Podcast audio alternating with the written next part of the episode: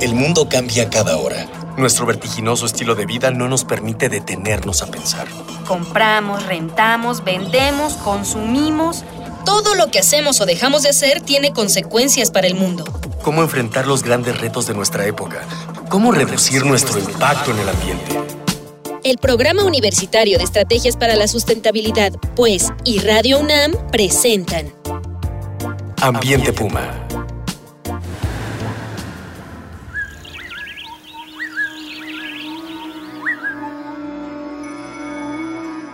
Qué gusto saludarles. Soy Mireya Imas, directora del Programa Universitario de Estrategias para la Sustentabilidad de la UNAM, y le doy la bienvenida a su programa Ambiente Puma, Voces, Ideas y Acciones Sustentables. Para poder construir un futuro más sustentable, paradójicamente se vuelve importante mirar hacia el pasado. Esto es la manera en que hacían las cosas nuestros ancestros y cómo se relacionaban de una forma más respetuosa, más directa con el ambiente natural. Una lección que no debemos olvidar del México de ayer y de hoy es la milpa. La milpa, cultivo principal de Mesoamérica, ejemplo del equilibrio que puede existir entre nuestro desarrollo y la relación con otras especies con las que cohabitamos en este planeta. La milpa es un sistema agrícola sustentable que alimenta desde hace muchos siglos a las familias mesoamericanas. Es también base y reflejo de una diversidad cultural que ha logrado sobrevivir hasta nuestros días. Y para charlar sobre este tema, sobre la milpa, nos acompaña hoy en cabina el doctor Robert Bay. Él es investigador del Instituto de Biología de la UNAM. Robert, muchas gracias por estar aquí con nosotros. Bienvenido. Muchas gracias por la invitación. Y como siempre, antes de iniciar nuestra charla con el invitado, vamos a escuchar las voces de la comunidad UNAM, a quienes les preguntamos en esta ocasión si saben qué es una milpa y qué se planta en ella.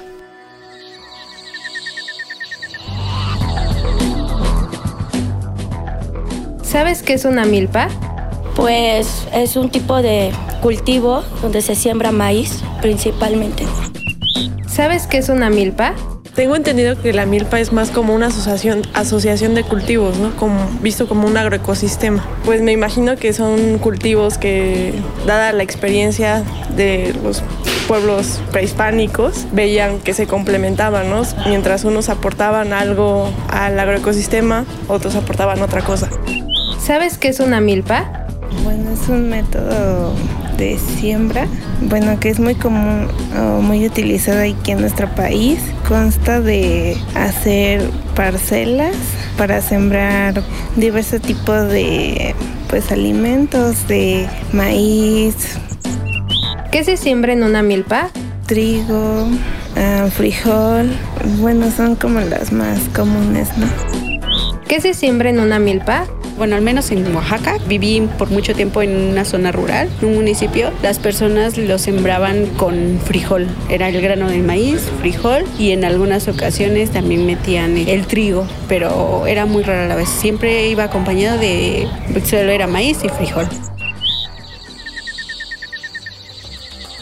Escuchábamos las voces de jóvenes universitarios y universitarias sobre qué es una milpa y bueno, pues parece que hay una idea bastante acertada, bastante cercana a lo que es una milpa, pero bueno, vamos a preguntarle al especialista qué es una milpa. Robert Bay, ¿qué es una milpa? Bueno, en cierta forma, vamos a decir, la milpa es el milagro de las Américas. Tuvo su origen pues, hace más de 10.000 años y ha evolucionado a lo largo del tiempo el espacio. Inició básicamente aquí, en, eh, que es Mesoamérica, extendió hacia el norte hasta el sur de Canadá, antes de la llegada de los españoles, y también eh, hasta el sur, hasta Patagonia. Entonces, eh, fue un sistema de producción tan productiva que muchas de, de las civilizaciones a lo largo del eje de las Américas lo aceptó. Básicamente es un sistema de complementariedad. Tenemos eh, como la especie eje el maíz. Y el maíz en sí pues, es una, una fenómeno única en, en, la evolución uh, de las plantas domesticadas, pero también está acompañado con, con otros elementos, en particular frijol y calabaza. Me gusta mucho eh, enfocar estos tres, aunque hay otros elementos importantes, porque eh, muestra la importancia de complementariedad, en el sentido que el maíz ocupa el eje uh, vertical. La Entonces, altura, digamos. La ¿no? altura. Entonces puede crecer hasta 4 metros de, altura. El otro elemento es la calabaza que extiende el eje horizontal y el espacio medio está aprovechado por el, frijol. Y, dentro de este sistema podemos tener muchos otros tipos de plantas, el, como uh, ese chile, el tomate, amaranto, girasol, etcétera, etcétera. Depende de gustos de la gente. Y la otra cosa importante con la milpa que es un sistema actual y es un sistema para el futuro, porque podemos ver desde llegado de españoles, los campesinos han incorporado otras plantas también. Uh, por ejemplo, la haba en zonas muy altas donde mejor el frijol no da mucho rendimiento, el haba de Europa pues da muy bien uh, y es la, parte fundamental para la parte leguminosa. Y por otro lado tenemos, eh, si vamos a tierra caliente, eh, por ejemplo, si tomamos el, el, camino a Acapulco, en la época de lluvia se ve muy verde y todo eso por la milpa, por las hojas del maíz. Pero si pasamos allá en octubre y noviembre, se pone rojo porque está cultivando en Jamaica. Jamaica está dentro de la milpa allá, donde cuando termina la cosecha del, maíz, pues está la cosecha de Jamaica. Entonces, es un sistema que es muy flexible, tiene los elementos que complementa cada uno, por un lado, y por otro lado, comparte los varios recursos para minimizar la competencia. ¿Qué tan antiguo es este sistema en América? El sistema en sí, eh, hay mucha discusión. Hay algunos eh, arqueólogos que dicen que empezó hace 20.000 años utilizando microfósiles. Yo, como trabajo algo de arqueobotánica, prefiero tener restos de la planta en sí. Y podemos ver que lo mejor empezó a evolucionar y desarrollar hace 8.000 eh, años. Y es interesante porque los primeros restos son de calabaza. Y, y la calabaza, en cierta forma, cubre el área, tapa las otras plantas, especialmente malezas y todo eso, abriendo un espacio para más tiempo. Pero la otra cosa interesante con la calabaza, hasta hoy en día cuando vemos eh, un análisis nutricional, tiene mucha más proteína, mucha más eh, grasa vegetal y mucho más vitaminas que otros elementos de la, ah, de la milpa. Entonces parece que esta planta acompañó las varias personas que emigraron por todos lados de la América. Después entró el, el maíz. Entonces aquí ya tenemos cubierto el eje vertical, el eje horizontal. Y luego al final llegó el, el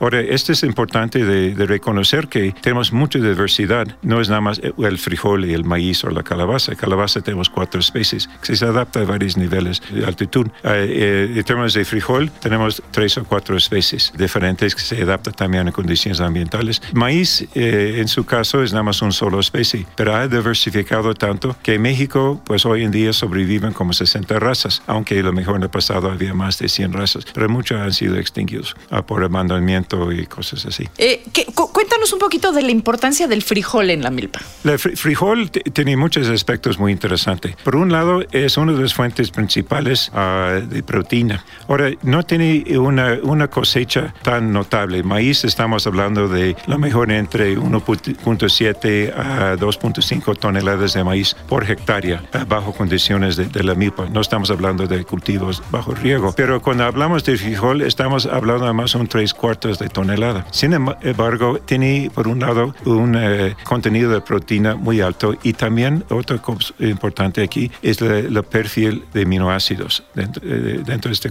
eh, paquete de proteína, porque tiene aminoácidos que son muy escasos en otras fuentes de alimentos y complementa los aminoácidos, por ejemplo, que está presente en maíz. Entonces tenemos, con esta complementariedad, tenemos un protein completo en nuestra dieta. Así es, este, comuníquese con nosotros, díganos qué piensa, qué sabe usted de la milpa. Eh, y a las primeras personas que nos llamen, tenemos hoy, estamos entregando dos títulos de dos libros del libro Siguiendo la huella, el impacto de las actividades humanas, que se publicó por la UNAM y la editorial Siglo XXI. Si nos dice usted en cuántos países de Latinoamérica existe la milpa. Y si nos da los nombres, pues mucho mejor, ¿verdad?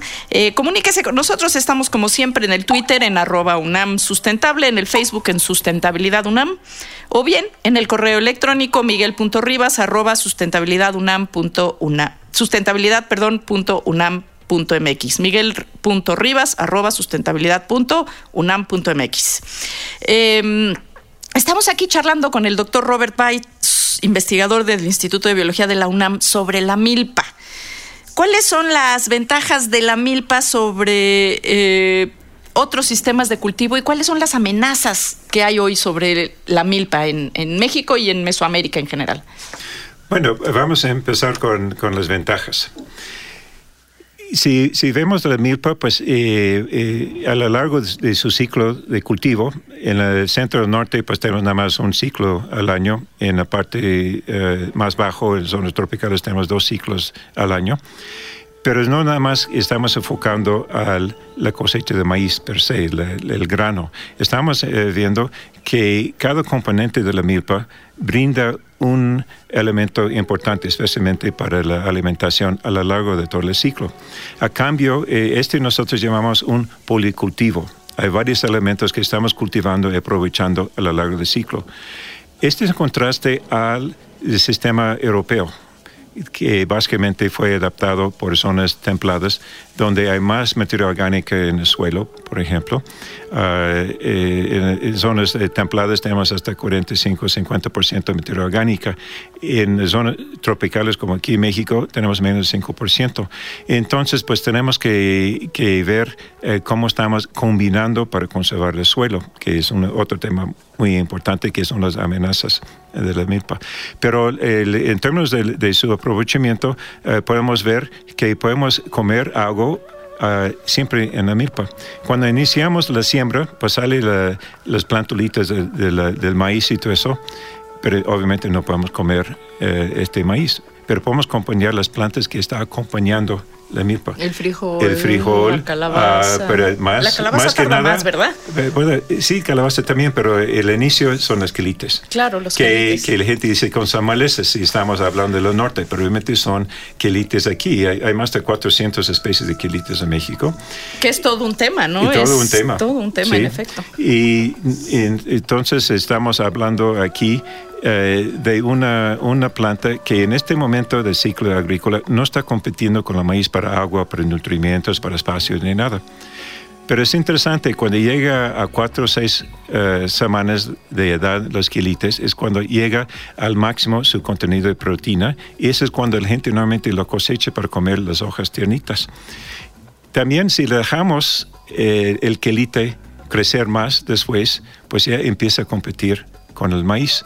Entonces es curioso cómo eh, las culturas a lo largo del tiempo ha fijado en este eh, compartimiento de tiempo, esta calendarización para aprovechar en su punto nutricional, al mismo tiempo para retirarlo antes que empiece a ser competencia. Entonces, pues ya primero son las quilites. Después empieza eh, también a crecer junto las calabazas y uh, los frijoles. Entonces, eh, inicialmente eh, ambos eh, grupos de plantas empiezan a tener guías, empiezan a tener flores. Entonces, las flores de frijol como calabaza son comestibles también. Y las Así guías es. también. Y muy ricas, ¿no? Muy ricas, sí. Y sí, se hacen de muchas maneras también, ¿no? Que eso es otra parte muy interesante de cómo ha ido evolucionando la cocina Ujú. ah, alrededor de la milpa. Exacto. Realmente la gastronomía mexicana es tan diverso gracias a la milpa. Entonces, pues siempre estamos eh, aportando eh, material para enriquecer la, la- la gastronomía. Después, pues el- cuando está madurando la- el maíz, pues tenemos los, elotes, las mazorcas de maduros. Entonces, toda gente, en to- cualquier lado de México, tú vas y quieres La su esquiate, su elote, las fiestas, todo, todo. La fiesta del elote. Robert, te voy a tener que interrumpir porque se nos acabó el tiempo de esta primera emisión, pero recuerde usted que nos está escuchando que vamos a tener otra emisión el miércoles sobre este mismo tema, sobre la milpa. Y bueno, pues le agradezco muchísimo al doctor Robert Bay, investigador del Instituto de Biología de la UNAM, por haber acompañado este programa el día de hoy y habernos ah, bueno, haber hecho que se volara el tiempo, realmente este, se ha ido rapidísimo y de igual forma y como siempre, pues agradezco la presencia de Miguel Alvarado en la producción eh, y a nuestro equipo de Educación Ambiental y Comunicación, Dalia Ayala, Miguel Rivas, Brenda Garcilaso, Jorge Santos, Juan Antonio Moreno y Jorge Castellanos, porque bueno, sin la ayuda de todos ellos este programa no sería posible. Esto fue una coproducción de Radio UNAM y el Programa Universitario de Estrategias para la Sustentabilidad con el apoyo de la Dirección General de Divulgación de la Ciencia. Y le invitamos a que nos escuche el próximo miércoles. Vamos a seguir hablando de la milpa aquí con Robert Byte a las 3 de la tarde. Seguimos reuniendo ideas, voces y acciones sustentables en Ambiente Puma. Hasta la próxima. Una pequeña acción. Un cambio de actitud. Nuevos hábitos. Y nuevas formas de entender y relacionarnos con el mundo. Paso a paso. Aportamos un granito de arena. Para construirnos un futuro. El Programa Universitario de Estrategias para la Sustentabilidad, pues, y Radio UNAM presentaron Ambiente Puma.